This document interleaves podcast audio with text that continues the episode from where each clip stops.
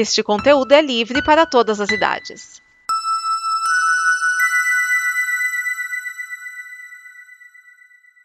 Obrigado por dar play neste programa. Em nome das pessoas que o fizeram, peço que você expresse sua opinião nos comentários e considere nos apoiar na campanha de apoio, seja no Apoia-se ou no PicPay. As informações e os comentários estão em nosso site comboconteúdo.com. Agora, fique com o programa.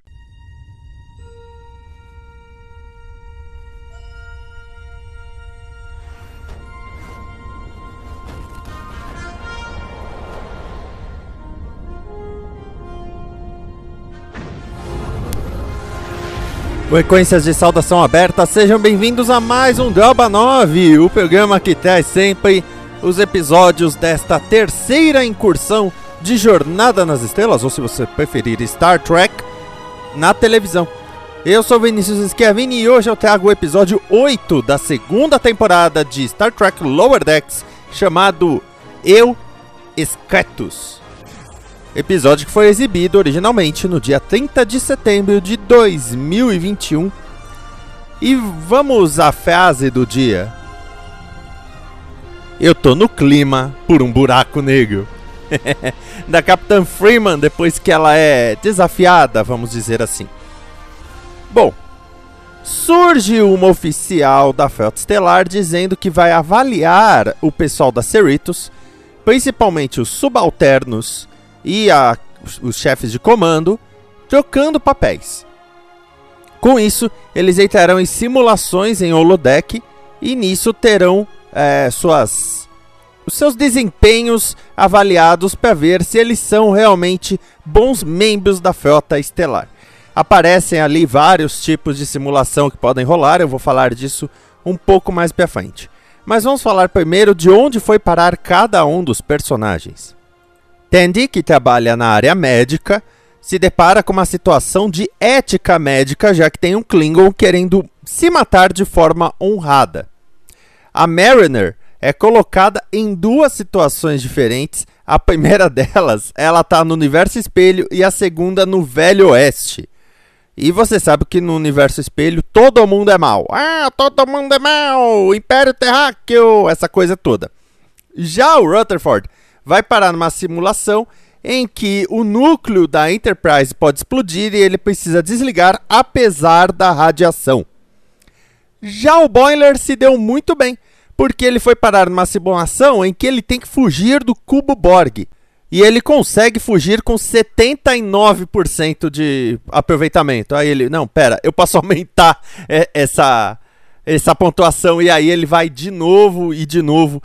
Então, o, o Boiler se torna aí o expert na fase porque ele fica repetindo a fase. E igual um videogame, a música também fica repetindo. A música, né, da fase Borg, que ele tem que escapar dos Borgs e tudo mais, ela fica repetindo. Aí depois, a tripulação da Cerritos é colocada numa situação que é fugindo da dock espacial para salvar o Spock no planeta Gênesis. E eles descobrem que toda essa simulação e toda essa avaliação é para provar a incompetência deles. Agora, vamos às curiosidades que aí eu vou poder falar um pouquinho mais. A primeira delas é que cumprimos dois checks de uma vez só. Afinal, nós temos aí um episódio com holodeck e também um episódio no universo espelho. Atualmente toda série tem que ter um episódio todo passado no holodeck e um episódio totalmente passado no universo espelho, eles conseguiram fazer um pouquinho dos dois, na verdade, o universo espelho dentro do holodeck. O que já conta aí. A Discovery já tinha achado uma maneira bem interessante de ter o seu episódio de holodeck também. Quando tem a parte da avaliação, para que episódio, para que situação cada um deles vai, olha, nós temos aí Time Trap, que é você ficar preso num loop temporal. Uh, Triple Trouble, que é problema com os pingos, então seriam pingos. From Q to Q, ou seja, o que apareceria. É engraçado que algumas dublagens ele ficou como Q. Borg Encounter, que encontra os Borgs. Cause and Effect, causa e efeito, esse é muito autoexplicativo. Natural Selection. Evolution, É interessante que Evolution é o nome de um episódio, primeiro da terceira temporada da nova geração, em que, sem querer, o Wesley Crusher cria uma nova vida, já que ele coloca uns nanitas para trabalhar, eles se reproduzem e tomam conta da Enterprise. Nós ainda temos Hero Worship, a adoração de um, de um herói, e temos Naked Time. Naked Time, que é o nome de um episódio da série clássica, né, O Tempo de Nudez, que depois na nova geração teve a Hora de Nudez, que é quando os tripulantes perdem toda a sua inibição. É o famoso episódio em que o Sulu banca o esgrimista. Lembrou? É esse mesmo. Todos os testes são aplicados pela Shari In Yen, que é uma pandoriana, pandoniana, eu, eu me enrolo com esses nomes de, de raças, raça que já apareceu na série animada. Na série animada nós temos o Ari Ben, e ele tem o mesmo poder que ela, que é se dividir em três pedaços, a partir das pernas, tronco e braços e a cabeça. É como se nunca tivesse tudo junto, realmente.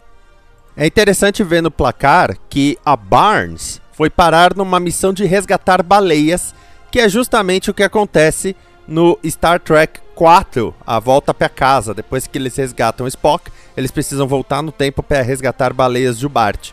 Gostei disso. A parte da ética médica, para você que não sabe, o Klingon tem a ideia de que tem que morrer de forma honrosa. Que ele não pode morrer uh, simplesmente re se rendendo, coisa do tipo. Afinal, eles têm a questão da honra pela luta. A Mariner, quando esteve no Universo Espelho, ela usou a roupa igual a da Uhura no episódio Mirror Mirror, primeiro episódio do Universo Espelho, ainda na série clássica. Já o Shex que aparece lá do Universo Espelho não é o mesmo visual do Shex de Universo Espelho naquela visão do Rutherford, mas até aí temos que considerar que primeiro o Rutherford estava alucinando e segundo que é um holograma agora, então não precisa ser 100% igual, né? Eu acho interessante como o desenho do Império Terráqueo é, mudou de série para série. Nunca fazem a mesma coisa e eu não sei porquê.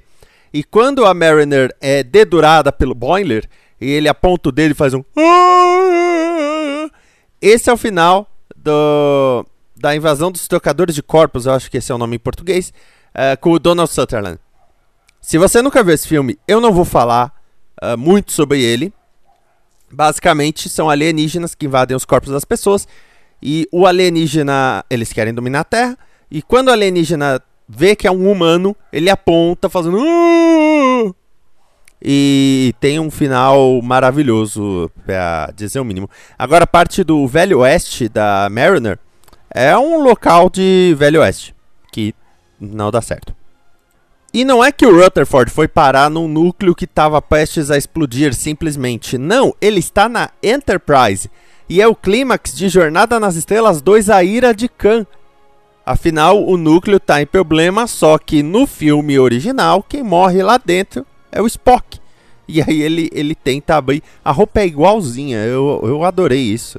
E se você nunca viu a Ira de Khan, o, o Spock morre. Tá? Nesse filme. Mas relaxa, ele já tá bem. Tá. Agora vamos falar da parte do, do Boiler.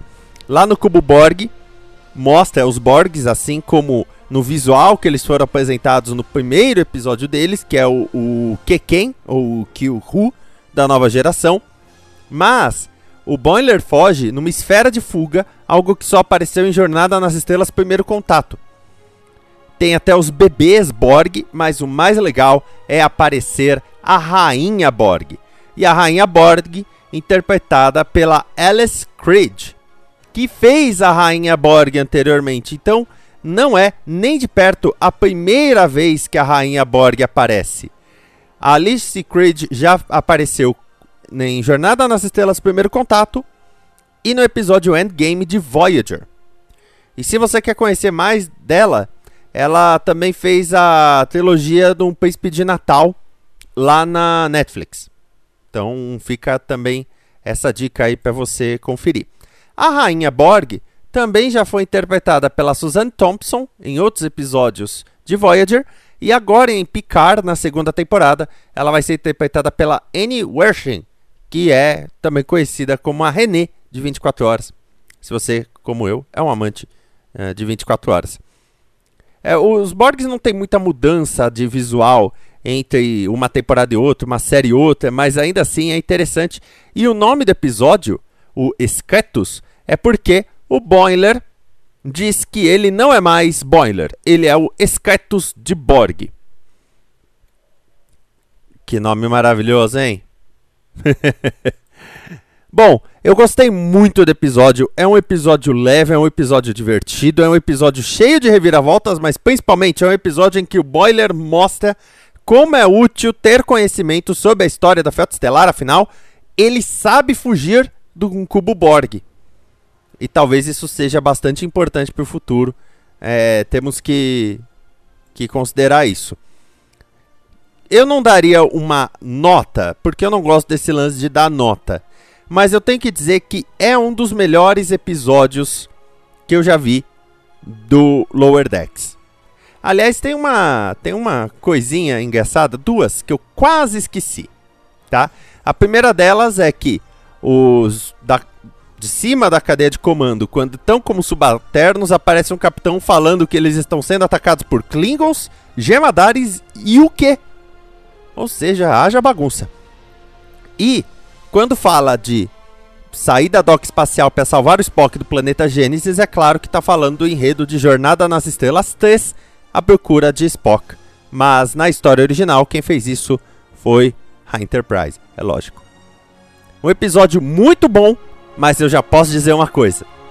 O seguinte é ainda melhor, porque gente, que episódio bom é o seguinte também. Lower Decks tá numa ascendente. Espero vocês aqui pra gente falar sobre o próximo episódio de Lower Decks. Até mais, amor e paz. Frequências encerradas.